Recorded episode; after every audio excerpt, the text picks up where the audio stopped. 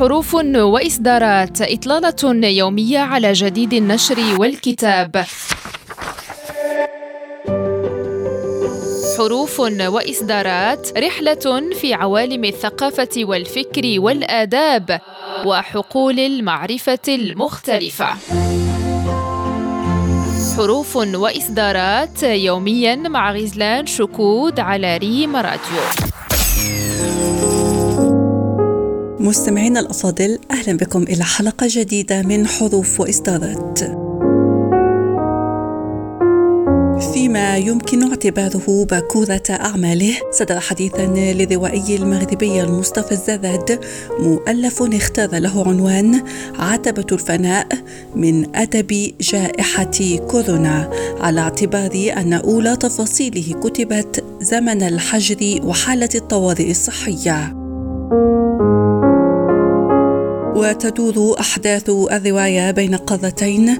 الأولى موطن البطل أما الثانية فهي القارة الأوروبية التي تمثل حلمه. وبقصر فضاء الحكي على إحدى القرى المغربية التي ينتمي إليها بطل الرواية وهو الحاصل على الإجازة في التاريخ.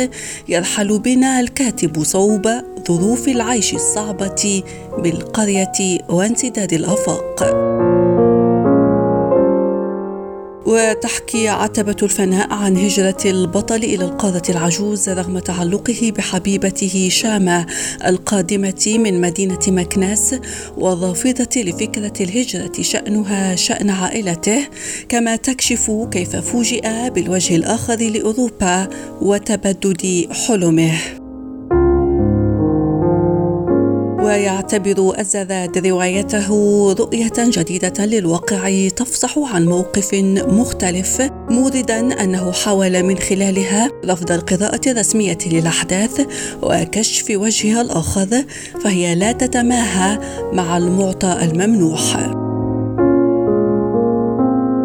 وتتناول عتبة الفناء بعض الأحداث لتكشف من خلالها عن قضايا تتصل بالواقع المعاش فإذا كانت الرواية الرسمية التي يروجها الإعلام تورد أن كورونا تقتل كل من تصادفه في طريقها فقد تساءلت الرواية بحرقة عن الضحايا الحقيقيين. هل من المغلوبين على أمرهم الذين أريد لهم ذلك أم من الماسكين بخيوط اللعبة؟